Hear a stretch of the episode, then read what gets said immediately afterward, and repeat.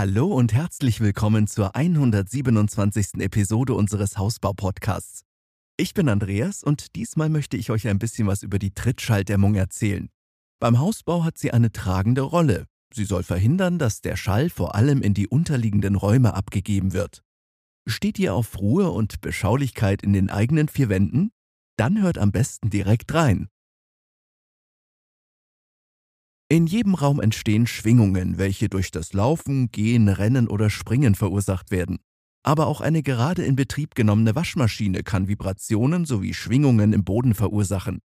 Schwingungen, die in Form von Schallwellen über den Bodenbelag und Fußboden in die darunterliegenden Räume übertragen werden. Je nach Art der Deckenkonstruktion können die Schallwellen stärker oder schwächer sein. Damit dieser Schall auf das Minimum reduziert wird, kommen Trittschalldämmungen zum Einsatz.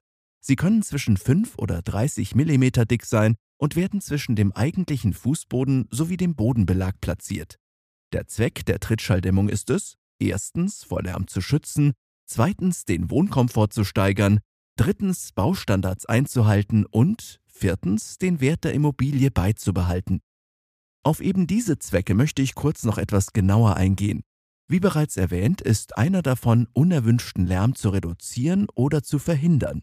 Das ist besonders wichtig in Mehrfamilienhäusern, Apartments und anderen Gebäuden, in denen mehrere Parteien in benachbarten Einheiten leben. Trittschall kann durch Gehgeräusche, das Verschieben von Möbeln oder andere Aktivitäten auf dem Boden erzeugt werden. Die Dämmung minimiert diese Geräusche und trägt so dazu bei, Konflikte zwischen Bewohnern zu verhindern. Die Trittschalldämmung verbessert aber auch den Wohnkomfort erheblich, indem sie eine ruhigere und angenehmere Umgebung schafft. Sie ermöglicht es euch, in euren Wohnräumen ungestört zu sein. Das führt zur Entspannung und zu mehr Erholung, was vor allem nach einem anstrengenden Arbeitstag wichtig ist. In vielen Ländern und Regionen sind Bauvorschriften und Normen vorgeschrieben, die den Schallschutz regeln.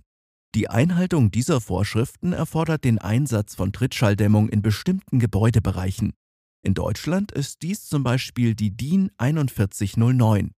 Die DIN 4109 ist eine Norm, die den Schallschutz im Bauwesen regelt. Sie beeinflusst die Trittschalldämmung, indem sie Mindeststandards festlegt. Als Bauherren müsst ihr sicherstellen, dass die Trittschalldämmung diesen Anforderungen entspricht, um die Schallübertragung zwischen den Räumen zu minimieren und den gesetzlichen Vorgaben zu genügen. Ein weiterer Zweck ist die Werterhaltung. Eine ordnungsgemäße Trittschalldämmung kann nämlich auch dazu beitragen, den Wert eines Gebäudes aufrechtzuerhalten oder gar zu steigern. Gut isolierte und geräuscharme Wohnungen sind oft attraktiver für potenzielle Käufer oder Mieter, insbesondere Häusern mit mehreren Parteien. Um die bestmögliche Trittschalldämmung zu erreichen, werden verschiedene Materialien und Techniken eingesetzt. Dazu zählen schalldämmende Unterlagen, schwimmende Estriche und schallabsorbierende Bodenbelege.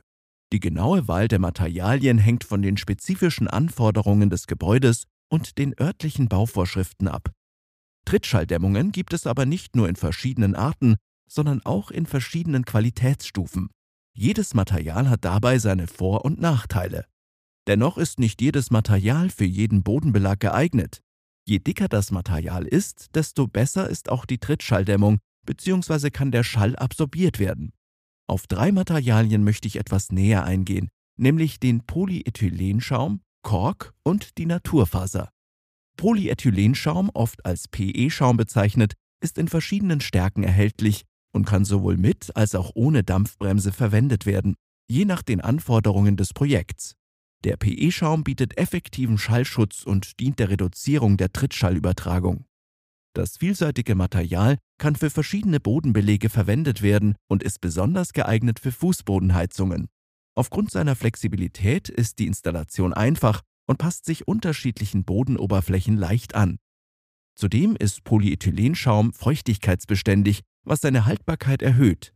Insgesamt bietet dieser Schaumstoff eine kostengünstige, umweltfreundliche und effektive Lösung für die Trittschalldämmung die den Wohnkomfort und die Geräuschreduzierung in Gebäuden erheblich verbessert. Ebenfalls sehr beliebt ist Kork. Aufgrund seiner einzigartigen Zellstruktur mit zahlreichen Luftkammern weist Kork herausragende schalldämmende Eigenschaften auf. Diese Struktur absorbiert und dämpft den Schall, der durch Gehbewegungen und andere mechanische Einflüsse auf Böden erzeugt wird, effektiv. Kork kann sowohl in Form von Korkplatten als auch als Rollenkork erworben werden, was Flexibilität bei der Installation bietet. Darüber hinaus ist Kork feuchtigkeitsbeständig, was seine Haltbarkeit und Lebensdauer erhöht. Einer der besonderen Vorzüge von Kork ist seine Fähigkeit, auch auf Fußbodenheizungen eingesetzt zu werden, ohne die Wärmeübertragung zu beeinträchtigen. Insgesamt bietet Kork eine natürliche, nachhaltige und äußerst effiziente Lösung für die Trittschalldämmung, die den Wohnkomfort und die Schalldämmung in Gebäuden deutlich verbessert. Und dann wäre da noch die Naturfaser. Die naturfaserbasierte Trittschalldämmung, hergestellt aus Holzfasern, bietet ebenfalls einige Vorteile. Die Platten bestehen aus recyceltem Restholz, was ökologisch nachhaltig ist und den Ressourcenverbrauch reduziert. Sie sind zu 100% recycelbar. Holzfasern haben eine natürliche Fähigkeit, Schall zu absorbieren und zu dämpfen, was die Schallisolierung in Gebäuden verbessert. Ein weiterer Vorteil ist die Vielfalt der Platten in Bezug auf den Wärmedurchlasswiderstand, was die Anpassung an verschiedene Bauanforderungen ermöglicht. Eine naturfaserbasierte Trittschalldämmung ist leicht sowie einfach zu handhaben und zu installieren, was Bauzeiten verkürzen kann. So viel zu den Materialien. Vielleicht fragt ihr euch die ganze Zeit schon, wann eine Trittschalldämmung überhaupt notwendig wird dies ist immer dann der Fall, sobald Bodenbelege wie zum Beispiel Parkett, Laminat, Vinyl oder auch Fliesen verlegt werden. Denn gerade diese Bodenbelege übertragen den Schall direkt in den Fußboden. Ohne eine entsprechende Dämmung kann dies in anderen Räumen zu starken Lärmbelästigungen führen. Mit der Zeit kann dieser Lärm ordentlich an die Nerven gehen. Ebenfalls nicht ganz unwichtig ist die Trittschalldämmung unter Estrich. Hier muss bei der Arbeit besonders aufgepasst werden, denn die Dämmung unter dem Estrich wird fest verbaut und ist nicht mehr austauschbar.